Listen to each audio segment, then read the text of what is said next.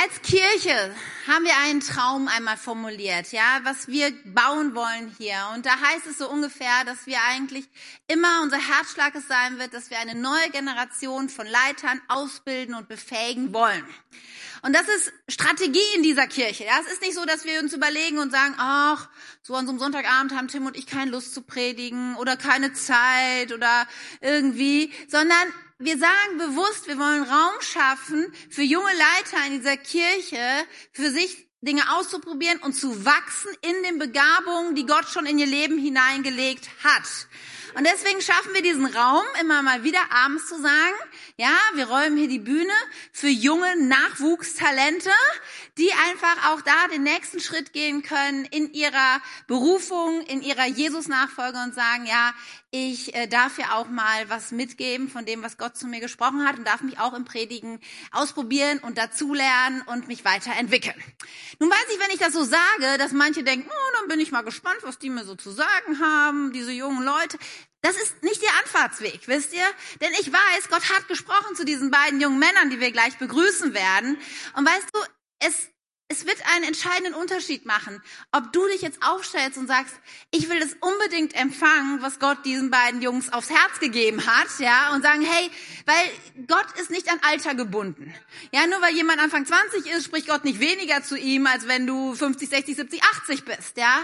Und es hat etwas damit zu tun, dass wir das ehren wollen, was Gott im Menschen hineingelegt hat und was wir sagen, ja, ich ich öffne mein Herz und ich sage, ich möchte das empfangen, Gott, was du heute zu mir sprechen möchtest. Durch diese beiden großartigen jungen Männer, die sich bereit erklärt haben, gesagt haben, ich nehme diese Herausforderung an und ich möchte heute Abend das Wort Gottes euch weitergeben und euch einfach das erzählen, was Gott auf mein Herz gelegt hat.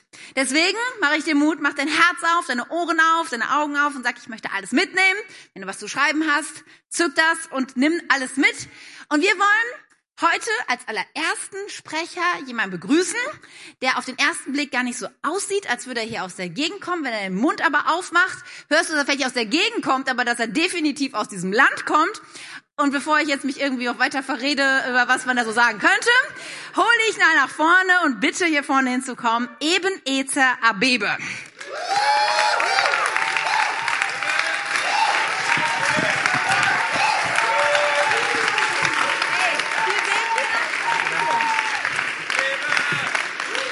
Wow. So. Ihr dürft gern Platz nehmen. Ähm, genau, wie Katja bereits gesagt hat, ich heiße Ebenezer. Ähm, falls es euch zu schwer ist, könnt ihr mich auch ruhig Ebe nennen. Ich habe kein Problem damit. Ähm, ist besser, als wenn ihr Ebenezer den Namen irgendwie verunstaltet. Ich habe schon tausende Variationen gehört. Also Ebe geht vollkommen fit. Ähm, wie man unschwer erkennt, bin ich Afrikaner. Ja, ich bin in Äthiopien geboren, aber mit vier Jahren äh, nach Deutschland gekommen. Also ich bin praktisch mein Leben lang hier groß geworden. Bin jetzt 20 Jahre alt und studiere hier im wunderschönen Hannover an der Leibniz-Uni.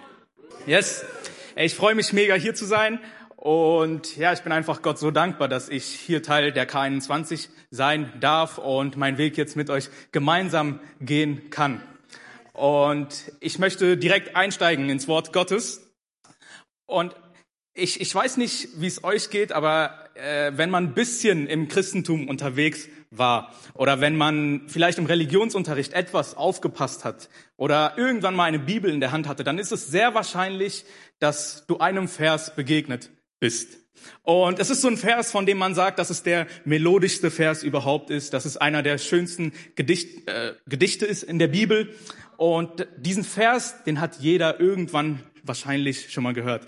Es ging sogar so weit, ich habe diesen Vers, ich muss den auswendig lernen, auf in drei verschiedenen Sprachen. Ja, also Deutsch, Amharisch und Englisch. Ich könnte es vormachen, aber äh, das lasse ich jetzt. Nee, nee, nee. Ähm, aber dieser Vers ist so krass präsent. Und ich glaube, dass wir manchmal in der Gefahr liegen, so Verse zu unterschätzen oder selbstverständlich zu halten, was da steht, dass wir uns gar nicht viel weiter damit auseinandersetzen. Aber ich glaube, dass diese Verse auch immer noch Kraft haben, dass sie immer noch in unser Leben hineinsprechen können und dass sie immer noch unsere Situationen und Umstände verändern können.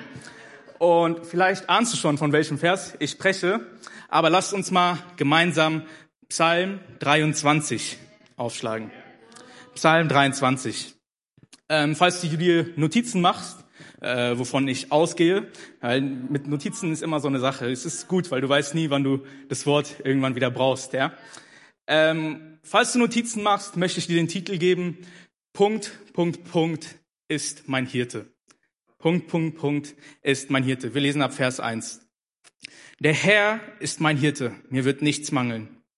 Er weidet mich auf einer grünen Aue und führet mich zum frischen Wasser. Er erquicket meine Seele. Er führet mich auf rechter Straße um seines Namens willen. Ähm, und ob ich schon wanderte im finsteren Tal, fürchte ich kein Unglück, denn du bist bei mir. Dein Stecken und Stab trösten mich. Du bereitest vor mir einen Tisch im Angesicht meiner Feinde. Du salbest mein Haupt mit Öl und schenkst mir voll ein.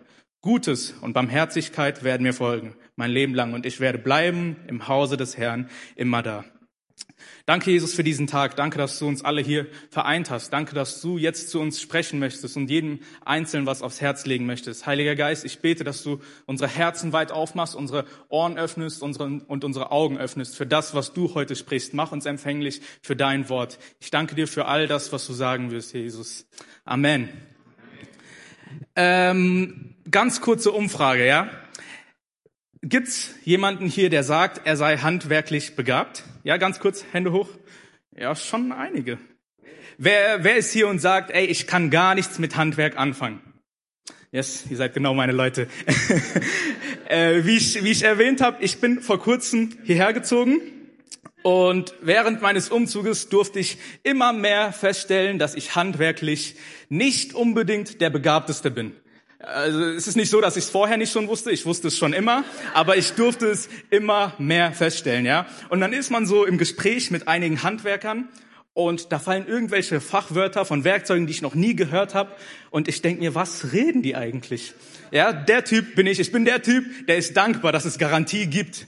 Ja, weil falls etwas kaputt geht, was mit großer Wahrscheinlichkeit passiert, kann ich es noch zurückschicken. Und es war folgende Situation. Ich war bei mir zu Hause und ich habe gesehen, wie meine Mutter einen Schrank aufgebaut hat. Ja, es war so ein Ikea-Schrank und den hat sie für meine äh, Schwestern aufgebaut. Und ich dachte mir, ey, das kann doch nicht sein, dass meine Mutter den Schrank aufbaut und ich äh, daneben stehe und einfach nur zugucke. Also dachte ich mir, als vorbildlicher Sohn gehe ich mal dahin und frage sie, ob ich sie unterstützen kann. Sie hat natürlich ja gesagt. Äh, sie ist weggegangen. Ich habe angefangen, den Schrank zu bauen. Und ich meine, in einer Zeit, wo alles schnell gehen muss, wo schnell fast synonym zu gut ist, ja, wo alles, was gut ist, schnell sein muss, dachte ich mir natürlich, ich nehme keine Anleitung, weil das ist ein Ikea-Schrank, der ist nicht so kompliziert, das schaffe ich auch alleine. Und ich habe angefangen, diesen Schrank zusammenzubauen und es vergingen Minuten, es vergingen Stunden. Nach zwei Stunden stand der Schrank, mehr oder weniger. Und ich habe meine Mutter reingerufen und gesagt, hey Mama, guck mal, ich habe den Schrank aufgebaut, guck ihn dir an. Und wir stehen vor diesem Schrank und ich denke mir, irgendwie sah der auf diesem Bild etwas anders aus. Ich weiß nicht, ob äh, alle Türgriffe auf unterschiedlicher Höhe sein sollten, ja. Und ich habe den Schrank komplett zerstört. Also der war nicht schön und ich dachte mir, was habe ich getan? Aber ich glaube, dass wir diesen Zustand selbst in unserem Leben so oft kennen. Ich meine nicht unbedingt in dem Sinne, dass wir ein, einen Schrank aufbauen und der miserabel aussieht, sondern darin, dass wir uns versuchen, in unserem Leben Dinge aufzubauen oder Gedanken ja in die Tat, in die Wirklichkeit umzusetzen, aber so oft daran scheitern, weil wir denken, es aus eigener Kraft zu machen zu müssen. Weil wir denken, hey, ich stehe auf eigenen Beinen, ich brauche kein Fundament, worauf ich stehe, ich brauche keine Anleitung in meinem Leben. So oft verschwenden wir Zeit damit, weil wir keine Anleitung für unser Leben haben können, äh, wollen. Und auch hier im Psalm 23 äh, erwische ich mich manchmal, wie ich gerne schnell über den Vers 1 springe, wie ich gerne zu den Versen komme, er weidet mich auf grüner Aue, er führt mich zum frischen Wasser oder er, er, er, er bereitet vor mir einen Tisch und das noch im Angesicht meiner Feinde. Ja, wie krass ist es? Aber ich glaube, dass wir den Fokus dieser, dieser Stelle verlieren, wenn wir so schnell dahin springen. Lass uns mal zu Vers 1 gehen und ganz am Anfang lesen, was steht. Es wird gesagt, die, die beiden Wörter, die ganz am Anfang stehen, die bilden das Fundament für all das, was in den nächsten Versen kommt. Die beiden Wörter, die ganz am Anfang stehen, bilden das Fundament für alle Versprechen, die Gott uns hier in dieser Stelle gibt. Und so oft überspringen wir die. Die beiden Worte, der Herr, der Herr, der Herr ist mein Hirte. Der Herr ist mein Hirte. Auf diese beiden Wörter stützen sich alle sechs folgenden Verse. Darf ich dir was über dein Leben sagen? Du hast einen Hirten. Ich habe einen Hirten. Jeder von uns hat einen Hirten. Ich glaube, die, die wichtigste Frage, ja, die, die beeinflusst, wie wir unsere Entscheidungen treffen, wie wir mit unseren Mitmenschen umgehen oder was wir von uns selbst denken, ist, wer oder was ist mein Hirte? Was ist die höchste Autorität in meinem Leben? Was ist der Maßstab, nach dem ich lebe? Was ist meine Maxime? Ich glaube, all unsere Visionen, all unsere Prioritäten, all das, was wir uns in unserem Leben setzen, wie wir über uns selbst denken, all das reduziert sich letzten Endes auf die Frage, wie du die Lücke Punkt, Punkt, Punkt ist mein Hirte ausfüllst. Wer oder was ist dein Hirte? Jeder Mensch hat einen Hirten. Ja, ein Hirte ist etwas, was dich füttert, was dich leitet und was dich schützt. Jeder hat einen Hirten. Ich meine, für manche kann es sein, dass der Job ein Hirte ist. Ja, manche sagen vielleicht, hey, ich habe einen Job, der ist sicher, mir kann nichts im Leben passieren. Hey, ich habe ausgesorgt, ich habe so viel Geld, mir kann nichts in meinem Leben mehr passieren. Hey, ich bin gesund, alles ist gut. Meine Familie, sie steht immer hinter mir. Meine Freunde, die sind, es sind die Besten. Mir kann nichts in meinem Leben passieren. Aber ich glaube, wenn wir einen Moment ehrlich zu uns selbst sind, erkennen wir schnell, dass das alles Dinge sind, die nicht ewig Bestand haben, dass das alles Dinge sind, die nicht unbedingt das festeste Fundament sind. Ich sage nicht, dass all das schlecht ist. Im Gegenteil, es ist gut, die Dinge zu haben. Aber es ist kein Fundament. Ich glaube, wir müssen zurückkehren zu dem Punkt, an dem wir sagen, Herr, Du bist mein Fundament. Herr, auf dich möchte ich bauen, weil du der Einzige bist in meinem Leben, der bleibt, weil du der Einzige bist, der standhaft ist. Jesus, du bist meine Burg, du bist meine Zuversicht und auf dich will ich mein ganzes Leben bauen. Ich glaube, so oft müssen wir einfach an diesen Punkt zurückkommen, an dem wir erkennen, dass er der Hirte ist, auf dem wir unser Leben bauen.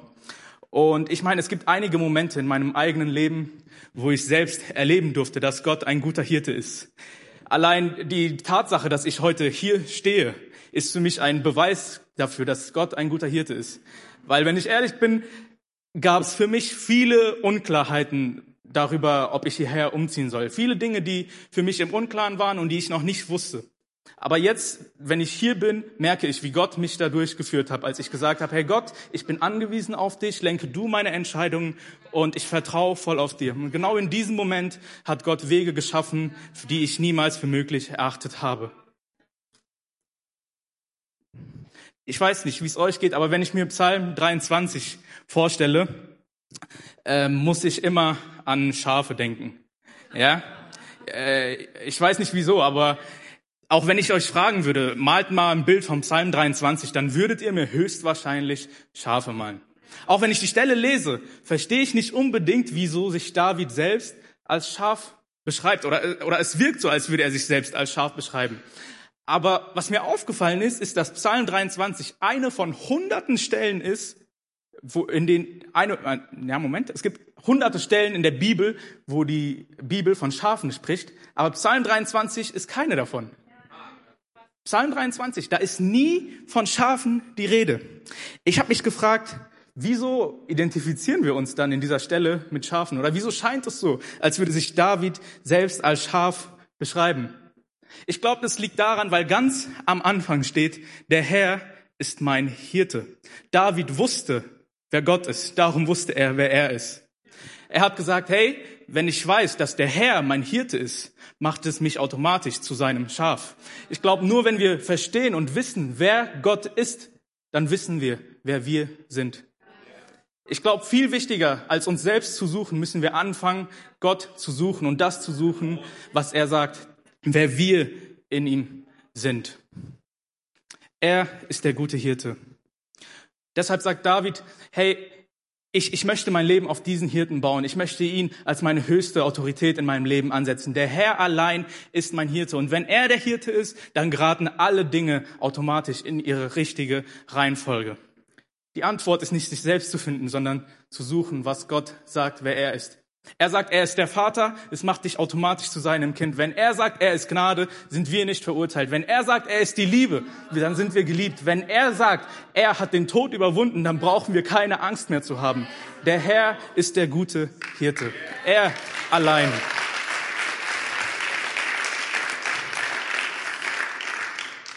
Wir müssen aufhören, uns selbst zu suchen und anfangen zu suchen, was Gott sagt, wer er ist. Und unsere Identität in dem gründen, wer er ist. Jetzt kommen wir zu einer Stelle, die wir alle wahrscheinlich sehr mögen.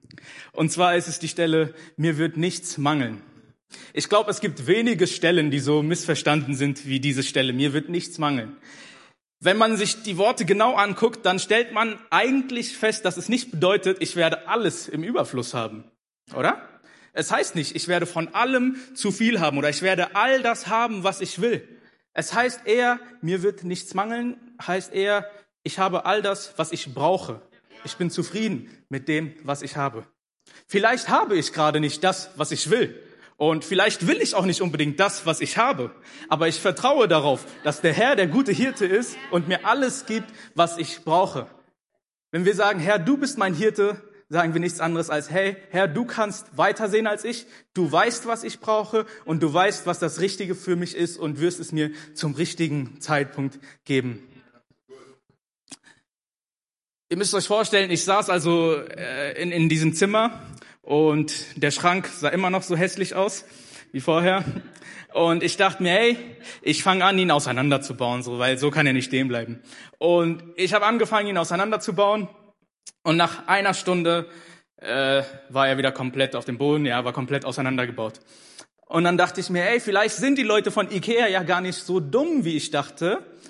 Und ähm, ich fange mal an, mich nach der Anleitung zu richten. Und ich habe angefangen, nach der Anleitung zu bauen und der Schrank stand 15 Minuten später.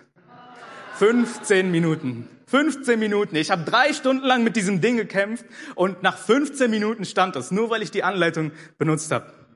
Vielleicht, vielleicht siehst du schon, worauf ich hinaus will. Aber wie oft vergeuden wir in unserem Leben Zeit oder verschwenden Kraft und Energie in Dinge, weil wir sie selbst machen wollen? Wie oft stimmen unsere Prioritäten in unserem Leben nicht, weil wir sagen, weil wir nicht auf die Anleitung gucken? Wie oft hängen wir an Problemen oder wissen nicht weiter, weil wir nicht zurück zu dem Punkt kommen, von dem alles entspringt? Wie oft vergessen wir, dass Christus allein der Herr ist, auf dem wir unser Leben bauen sollten?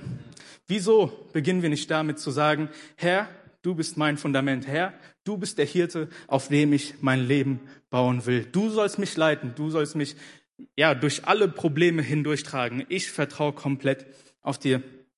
Wisst ihr, ich wünschte, ich könnte euch sagen, wenn du mit dem Herrn gehst, wird alles in deinem Leben easy. Ich wünschte, ich könnte es euch sagen, aber dann würde ich euch belügen.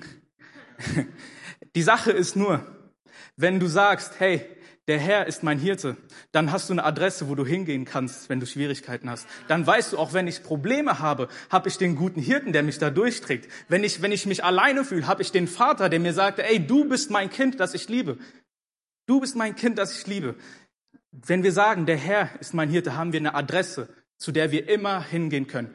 Er ist der Vater und er liebt uns. Er ist der Retter, darum sind wir gerettet. Er ist der gute Hirte, auf den wir unser Leben bauen möchten. Lass uns heute proklamieren, hey, du bist der gute Hirte, auf dem ich mein Leben bauen will. Du bist der Herr. Ich setze dich an erster Stelle. Du bist der Herr in meinem Leben. Du bist der Herr in meinen Beziehungen. Du bist der Herr in all dem, was ich tue. Nur auf dir allein möchte ich mein Leben bauen und du allein sollst mein Fundament bleiben. Lass uns beten. Herr Vater, ich danke dir für diesen Tag. Ich danke dir für dein Wort, was du heute gesprochen hast, Vater. Und ich bete, Vater, dass dein Wort Frucht trägt in unserem Herzen und in unserem Leben. Ich danke dir, Gott, für all das, was du heute gesagt hast. Und ich bete, Vater, dass dein Wort Relevanz in unserem Alltag zeigt, Jesus. Und ich bete, Vater, für das Wort, was jetzt noch kommt, Vater. Lass es Frucht tragen und uns ein übernatürliches Verständnis von deinem Wort geben. Amen. Ja, vielen Dank, Eva. Sehr cool, sehr stark. Dankeschön. Ja, der Herr ist der Hirte. Das ist eine gute Botschaft und immer wieder auch gut zu hören. So, jetzt haben wir die ersten gehört, aber wir haben noch jemanden hier sitzen, der darauf brennt, uns einfach auch mitzuteilen, was Gott ihm aufs Herz gelegt hat. Und ihr dürft mit mir hier gemeinsam begrüßen den Silas Lehmann.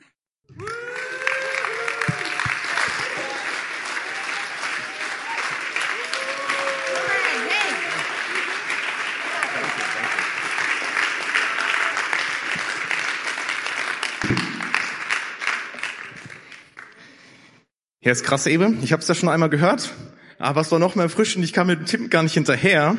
Es war richtig krass. War das krass, was er erzählt hat? Ich glaube, ich könnte jetzt eigentlich auch einfach nur Amen sagen wieder gehen und die Gedanken, die er uns mitgeteilt hat, würden locker unsere ganze Woche füllen und ich müsste gar nicht unbedingt was sagen, aber ich habe das Privileg trotzdem was zu machen und das mache ich sehr gerne und ich möchte auf das aufbauen, was Ebe schon eben gesagt hat, was er zu uns gesprochen hat. Ebe hat auch zwei Bilder benutzt, einmal das von Schafen und einmal das zum Beispiel von ihm und Ikea. Beide haben was gemeinsam, er und Ebe. also die Schafe, also das ist so, die Schafe mussten darauf vertrauen, dass der Hirte Gutes mit ihnen vorhat, ja, und dass sie auf den Hirten vertrauen mussten, dass er sie zum Ziel bringt.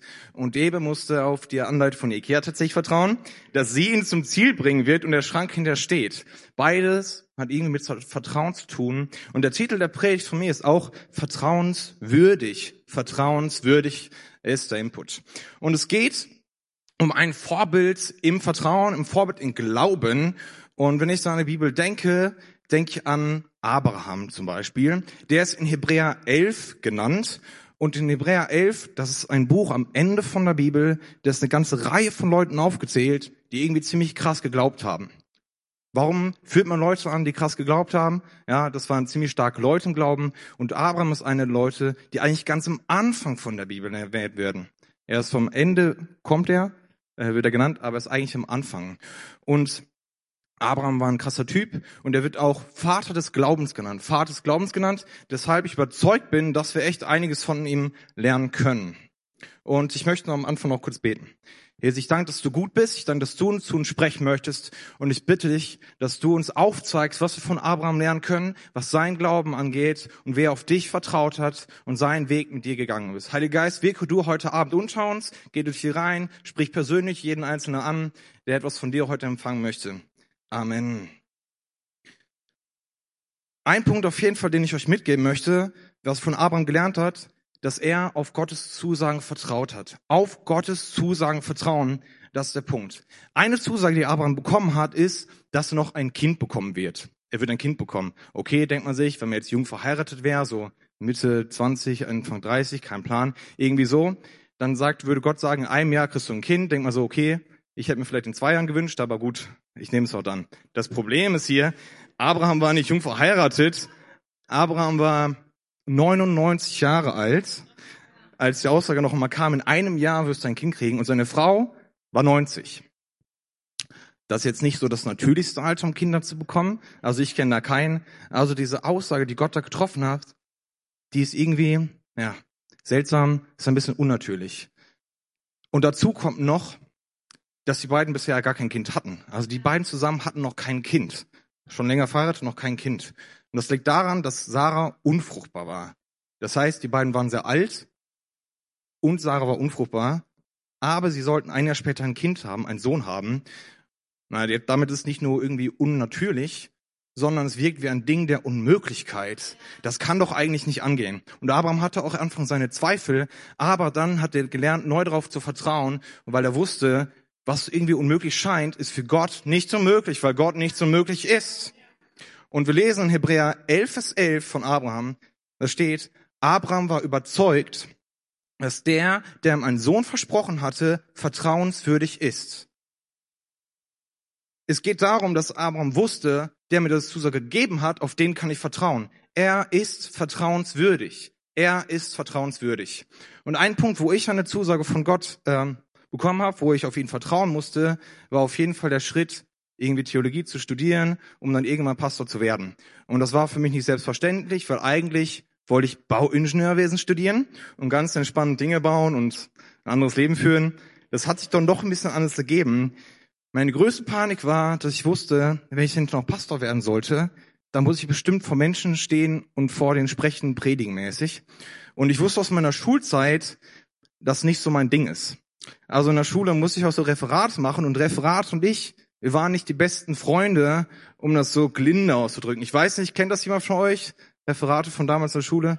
Ja, ein paar Leute. Ich hatte echt gar keinen Spaß. Niemals hatte ich Spaß. Das war eher ein Albtraum. Und das war, ein, das war ein Punkt von vielen, wo ich dachte, das kann nicht sein. Wie soll das denn werden, dass ich irgendwie Pastor werde? Und hier stand die Entscheidung, wo ich sage, vertraue ich auf das, was ich gelebt habe, in der Vergangenheit, in der Schule, wo ich merke, ich kann nicht, ich kann das nicht, mir sind nicht die richtigen Gab gegeben. Oder vertraue ich darauf, auf Gottes Zusage, der ihm sagt, doch, du kannst den Weg gehen, das wird.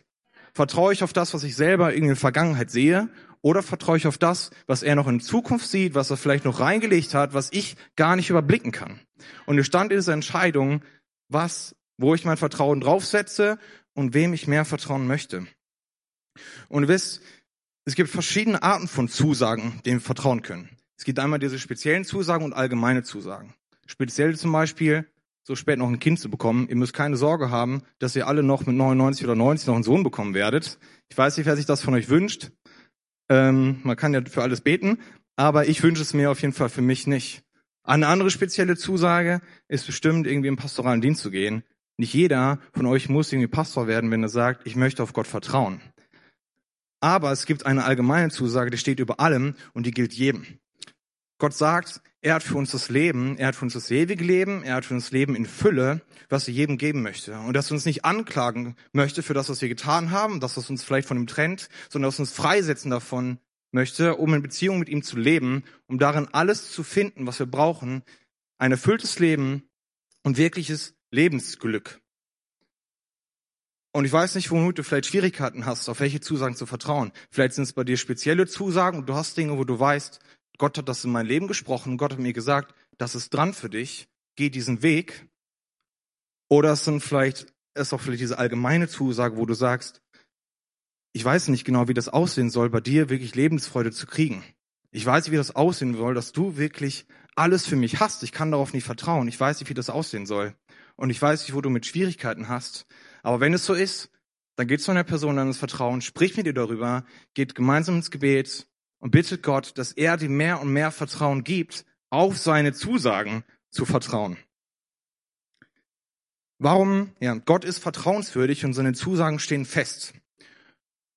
Und trotzdem fällt es uns manchmal so schwer, auf seine Zusagen zu vertrauen. Ja, woran liegt das eigentlich so genau? Ich habe mir gedacht, das ist ganz klar. Ein Punkt ist, dass es seltsam ist, wie Gott diese Zusagen erfüllt. Der Weg, wie er diese Zusagen erfüllt, der ist einfach manchmal ziemlich seltsam, der ist uns fremd. Und so ging es auch Abraham. Denn neben dieser Zusage, später ein Kind zu bekommen, hatte er die Zusage, dass er mit seiner Familie in einem großen Land leben wird. Ein großes Land ist für uns nicht so toll, aber als, wenn man so Ackerbau und Viehzucht macht, ist ganz cool, viel Fläche zu haben. Und diese Zusage hatte Abraham. Aber das war nicht so, dass er da hingegangen ist und sagte, hey, cool, das ist mein Land, ich baue meine Hütten auf. Nein, er hat in diesem Land gecampt, also in Zelten lange Zeit gewohnt. Ich weiß nicht, wer von euch steht auf Camping? Gibt's da Leute? Sehr gut. Ich find's auch okay für eine gewisse Zeit. Wenn ich weiß, gehört, hört irgendwann wieder auf. Aber Abraham lebte sehr lange in Zelten in diesem Land. Und die Bibel sagt uns, dass er sich als Fremder in diesem Land fühlte, äh, als Gast in einem fremden Land. Und sein Weg fühlt sich manchmal eben so fremd an, so seltsam an und wir können nicht nachvollziehen. Wer sagt, ich möchte euch das Leben geben, denken wir, ja, wie soll es denn aussehen? Und sein Weg ist vielleicht komisch für uns und wir können uns nicht vorstellen, wie das funktionieren soll. Das fängt damit an, dass man sagt, hey, geh doch in den Gottesdienst regelmäßig und wenn du zum ersten Mal im Gottesdienst bist oder anfängst in den Gottesdienst zu gehen, merkst du, das fühlt sich komisch an, das fühlt sich fremd an, das habe ich noch nie gemacht. Ihn zu suchen im Lobpreis und hier zu singen, fühlt sich vielleicht für dich komisch an, fühlt sich fremd an, wenn du daran denkst, wo Leute normalerweise singen, das Grölen im Stadion oder bei Singstar. Und du denkst dir, hey, das ist doch komisch. Ja? Oder hier zu stehen und zu beten und das nicht nur vom Essen oder vom Schlafen gehen, was vielleicht auch schon komisch ist, sondern auch einfach so. Das ist komisch, das ist mir fremd, das ist ungewohnt. Vielleicht sind es auch Dinge, wo du merkst, das ist doch auch seltsam. Ich gehe hier hin und ich mache irgendwas ehrenamtlich, ohne wirklich was zurückzubekommen.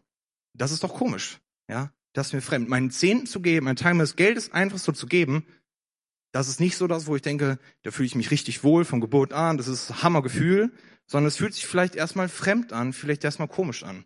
Aber das ist der Weg, den Gott gehen will, um uns in diese Zusagen zu setzen, um uns gezielt in diese Zusagen zu setzen. Was für mich komisch war, auf diesem Weg in diese Zusage, irgendwann vielleicht Pastor zu werden, war tatsächlich der Weg hier zu K21 zu gehen und hier eine Zeit meines Lebens zu verbringen. Als ich das Gefühl hatte, ich soll vielleicht zu K21 gehen, sorry, war mein erster Gedanke so, Gott, äh, dein Ernst, ich soll zu keinen 20 gehen. Nicht, weil es hier so uncool ist, sondern weil ich wusste, die Finanzen sind noch nicht so safe hier. Ich weiß noch nicht genau, wie das finanziell alles aussehen soll. Ich hätte genauso gut irgendwo anders hingehen können, wo ich eine feste Stelle hätte, wo ich finanziell abgesichert bin. Aber ich soll zu K21 gehen, wo ich jetzt großteil ehrenamtlich arbeite und ich bin sehr dankbar dafür, dass ich es machen darf. Das ist richtig Hammer, ist ein großes Privileg. Aber es war trotzdem etwas, wo ich wusste, hey, das ist irgendwie seltsam. Es fühlt sich nicht so super an. Es ist eher fremd. Es ist komisch. Es ist ungewohnt. Und ich fühle mich nicht so, ich fühlte mich am Anfang nicht so richtig gut darin, diesen Weg zu gehen. Und ich denke, neben dieser Herausforderung der Finanzen gab es noch andere Herausforderungen, meinen Weg tatsächlich zu sagen, ich möchte irgendwie Pastor werden oder ich gehe hier zu K20. Und es gab viele verschiedene Punkte, aber bei jeder Herausforderung habe ich gemerkt, die kam, wenn Herausforderungen kommen und das Leben mir gefühlt Steine in den Weg legt, dann baue ich Gott ein Altar. Wenn das Leben mir Steine in den Weg legt, baue ich Gott ein Altar. Was bedeutet das? Wenn ich sage, sind Steine im Weg, dann mache ich damit Herausforderungen. Und diese Herausforderung soll mich nicht wegtreiben von meinem Weg oder davon abhalten, irgendwie zu Gott zu gehen oder an ihm zweifeln und sagen, Gott, was soll das überhaupt? Was ist das irgendwie für ein Weg? Die sind voll viele Steine, das macht doch keinen Spaß. Sondern diese Steine und diese Herausforderungen sollen mich ganz bewusst immer mehr in seine Gegenwart ziehen. Ich möchte mit ihm darüber reden, was da für Herausforderungen sind. Und ich möchte es nutzen, um mich auszurichten auf ihn, um mir klar zu werden, ich kann diesen Weg nicht alleine gehen, sondern ich bin angewiesen auf Gott, ich bin angewiesen auf meinen Hirten, ich bin angewiesen auf den, der mich führt und ich kann diesen Weg nicht alleine gehen. Und auch was diesen Weg angeht, stehen wir wieder in einer Entscheidung zu vertrauen, ob wir, ob wir darauf vertrauen, was wir für richtig halten, wo wir sagen, das ist der richtige Weg, ich möchte genau diesen Weg gehen, was meine Zukunft angeht, oder darauf zu vertrauen, dass Gott einen besseren Weg hat und dass er besser weiß als ich, was für mich dran ist. Das kann auch eine Challenge sein, wenn ihr denkt, man hat irgendwelche Vorlesungen in der Schule gehabt, vielleicht, und man dachte so, warum mache ich dieses Fach jetzt? Warum muss ich das irgendwie lernen? Ja? Oder warum muss ich dies und das jetzt machen? Für mich persönlich war das zum Beispiel, dass meine Eltern mich gezwungen haben, handwerklich zu Hause zu helfen. Ich habe das nicht verstanden, warum, und ich wollte das auch nicht, weil es ist viel Zeit bei drauf gegangen. Und jetzt bin ich in der K21 und darf das einfach gebrauchen und Dinge machen, Lampen aufhängen, und das ist so gut. Und das ist so gut. Was ich damit sagen will, manchmal verstehen wir nicht, warum wir Dinge machen müssen oder warum es Dinge irgendwie in den Weg gelegt werden. Aber Gott hat einen Plan damit. Und wenn sie uns als Herausforderung scheinen, dann ist es ein Grund, mit ihm ins Gespräch zu kommen und Zeit mit ihm zu haben und uns neu Mut zu geben von ihm. Jetzt denkst du, ja, ist auch kein Problem, auf Gott zu vertrauen, ist auch immer was Gutes. So, wenn ich vertraue, dann werde ich vielleicht davon belohnt. Weil Abraham wurde ja dafür belohnt. Er hat ja dann später noch ein Kind bekommen. Für ihn war das eine Belohnung. Und er hat ein ganzes Land bekommen, ja, was richtig cool ist. Und wenn ich auf Gott vertraue, dann werde ich dafür belohnt. Wenn ich tue, was er sagt, dann werde ich dafür belohnt. Das ist doch alles super, dann tue ich das. Aber mit der Belohnung ist so eine Sache. Eine Belohnung ist diese, das, ein Segen ist nichts, was wir einfordern können. Segen ist nichts, was wir von Gott erzwingen können, indem wir tun, was er, was er will oder was er uns sagt. Segen können wir nicht einfordern oder von ihm erzwingen. Was viel cooler ist bei Segen, ist, dass die, äh, bei Vertrauen, ist, dass die Folge von Vertrauen Beziehung ist. Die Folge von Vertrauen ist Beziehung. Die Folge von Vertrauen ist nicht wieder Segen, sondern Beziehung. Und ich glaube, das ist, das ist der Schlüssel für das, was einfach richtig gut ist.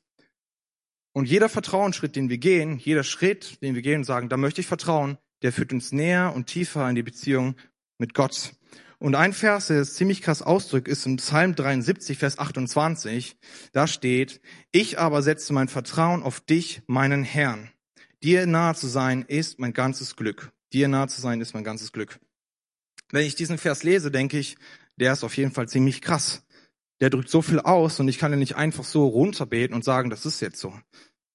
Er sagt, ich setze mein ganzes Vertrauen auf dich. Ich vertraue darauf, dass deine Zusagen, die du mir gegeben hast, dass du sie erfüllen willst. Die spezielle Zusage, die du vielleicht für mich hast, aber auch diese Zusage, dass in dir und in Beziehung zu dir das Leben ist, wonach ich immer gesucht habe. Und ich mit dieser Aussage sage, ich vertraue auf den Weg, den du hast, damit diese Zusagen erfüllt werden. Ich vertraue auf den Weg, den du für mich vorgezeichnet hast, den ich gehen soll. Auf diesen Weg möchte ich vertrauen. Und wenn ich darauf vertraue, erlebe ich für die Beziehung zu Gott immer intensiver wird, wie die Beziehung zu ihm immer tiefer wird und wie ich darin volles Glück finde und volle Zufriedenheit finde. Wie ich darin volles Glück und volle Zufriedenheit finde. Und gerade diese Herausforderungen, vor der ich immer wieder stehe, diese Glaubensschritte, die mich herausfordern, die ziehen mich in Beziehung zu ihm und die führen mich in seine Nähe. Und in seiner Nähe erlebe ich genau das, was er uns zugesagt hat. Erlebe ich genau das, wo er gesagt hat, in der Beziehung zu mir werdet ihr alles finden, was ihr braucht. In meiner Nähe werdet ihr alles finden, was ihr braucht. Das heißt, immer wenn wir Vertrauensschritte gehen, wachsen wir in Beziehung zu ihm. Und immer wenn wir Vertrauensschritte gehen und auf seine Zusagen vertrauen, erleben wir, wie seine Zusage sich erfüllt, Frieden und Lebensglück zu finden in seiner Gegenwart und Beziehung zu ihm. Gott ist vertrauenswürdig in dem, was er sagt. Gott ist vertrauenswürdig in seinen Zusagen, die er dir gibt. Und er ist vertrauenswürdig auf dem Weg, den er hat. Ja? Und seine Zusagen sind es wert, dass man auf ihn so vertraut. Sie sind es wert, dass man auf sie vertraut, weil sie gut sind, weil sie uns zum Leben führen, weil sie es in seine Gegenwart führen. Und wenn du merkst, es gibt Zusagen, da kann ich nicht so gut drauf vertrauen. Wenn die Zusage ist, vielleicht versorgt zu sein oder eben das Leben ihm zu füllen, äh, bei ihm zu kriegen, das Leben, nach dem ich mich sehne. Oder dass du eine spezielle Zusage hast, wo du merkst, okay, die hat Gott mir gegeben und daran möchte ich glauben, aber es fällt mir schwer daran zu glauben. Vielleicht ist bei dir auch der Weg, wo du merkst, es fällt mir schwer, auf diesen Weg zu vertrauen. Weil der Weg fühlt sich nicht einfach an. Es fühlt sich komisch an, es fühlt sich fremd an. Es sind immer wieder ungewohnte, seltsame Situationen, in die ich reinkomme, wo ich merke, ich bin herausgefordert und ich bin herausgefordert, immer wieder neu auf Gott zu vertrauen und seine Gegenwart zu suchen und mich von ihm da rausführen zu lassen. Und wenn du merkst, ich bin herausgefordert, dann ist es schon mal gut, dann muss ich dich nicht herausfordern. Aber ich möchte es tun. Ich möchte sagen, hey, vertraue auf Gott in dem, was er sagt. Vertraue auf seine Zusagen, die er dir gibt, auf die Zusage, dass er das Leben für dich hat, auf die spezielle Zusage, auf eine Berufung, die er vielleicht auf dein Leben gelegt hat. Und vertraue darauf, dass er den richtigen Weg für dich hat, dass er der gute Hirt ist, der vorangeht, dass er das Ziel vor Augen hat und dass er diese grüne Wiese, diese grüne Aue vielleicht irgendwo sieht, am Ende des tiefen Tals, wo du gerade nichts siehst und nicht weißt, warum das gut ist und wo das hinführt. Amen.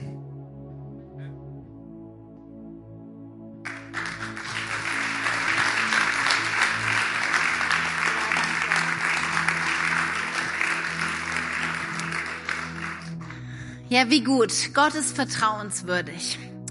Und auch manches Mal sind wir herausgefordert, aber ihm dürfen wir in allen Dingen vertrauen.